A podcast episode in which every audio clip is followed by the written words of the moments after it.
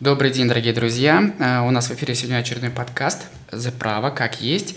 И в гостях у нас нетривиальный гость Марина Шангина, которая является, которая больше, чем астролог, является экспертом в астрологических прогнозах в том числе. И сразу сходу первый вопрос, Марина. Что такое астрология? А, всем привет. Меня уже представили.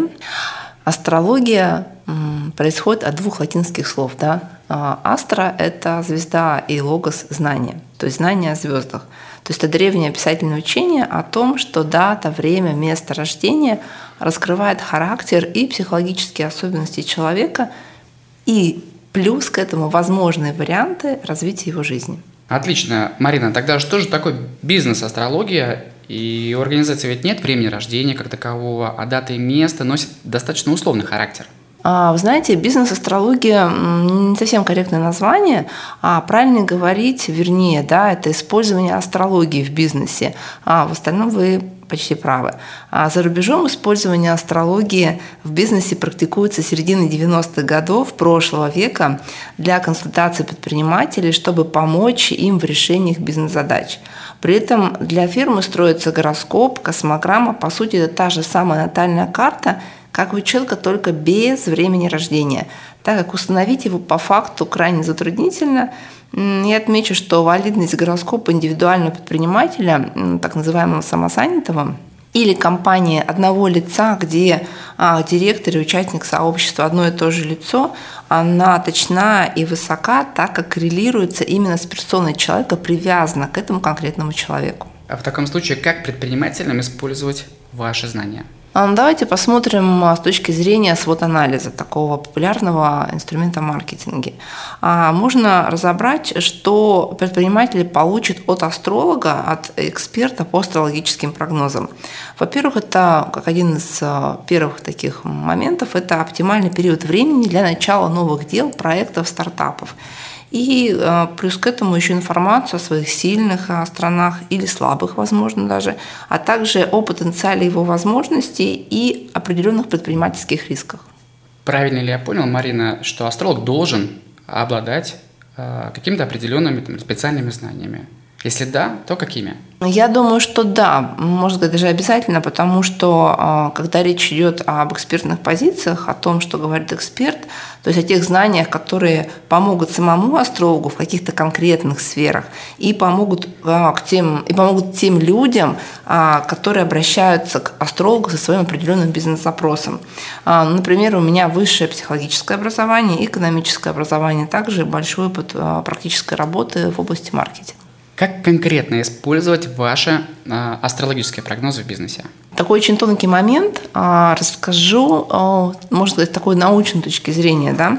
Э, есть определенное движение планет, актуальное движение планет, потому что мы с вами находимся на Земле, Земля у нас в входит в Солнечную систему, да, и все планеты двигаются определенным образом. Поэтому вот это, назовем его так, актуальное движение планет, оно создает определенные тренды, которые влияют на деятельность компании. Например, большинство экономических кризисов последних десятилетий были точно а, спрогнозированы ведущими астрологами планеты. Все мы знаем, Марина, про пресловутый ретроградный Меркурий. А скажите, как он может влиять на бизнес?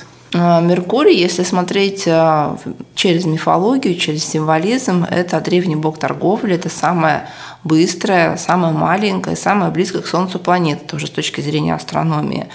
И ретроградность как явление – это астрономическое прежде всего явление, когда есть как бы иллюзия движения планеты, в данном случае Меркурия, в обратном направлении относительно нашего положения как наблюдателя на Земле.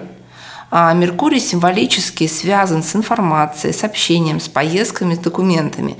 То есть эти сферы, они есть в жизни практически каждого предпринимателя. Поэтому ретроградность Меркурия редко проходит незамеченной, притормаживая эти процессы, делая их, ну, скажем так, немного неадекватными, либо затрудняя начало новых дел.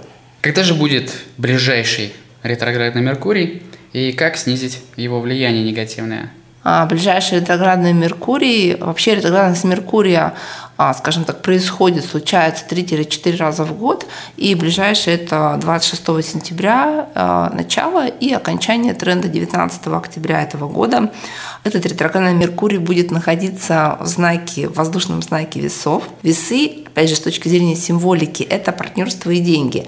Поэтому главный, такая, главный момент, который здесь важно учитывать, это не начинать новые а, циклы в том, что касается партнерских проектов. Чтобы не пугать слушателей жуткими историями про ретроградный Меркурий, давайте поговорим о том, что наоборот рекомендуется делать в этот период. Как эксперт в области экономических прогнозов могу предложить предпринимателям следующее. Можно поднять зависшие вопросы в тех темах, которые требуют решения, которые начались за ну, скажем, задолго, да, которые сейчас актуальны и актуальны до сих пор и попробовать посмотреть на них под другим углом, потому что ретроградность Меркурия активирует наше подсознание. А период ретроградного Меркурия помогает увидеть новые возможности там, где мы их не замечали ранее, опять же из-за того, что наше подсознание более активно, а мы лучше считываем знаки, лучше считываем информацию из а, поля, которое, вот информационного поля вокруг нас. Именно поэтому во время ретроградного Меркурия будут очень продуктивны мозговые штурмы, стратегические сессии а с фокусом на нестандартное решение задач. Очень крутой нарратив, э, Марина. Вообще крутой э, способ, подход посмотреть на бизнесовые задачи, на способы их разрешения.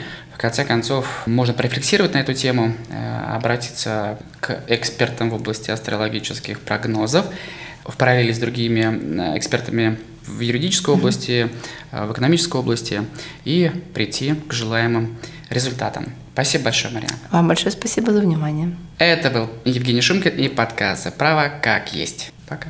Пока.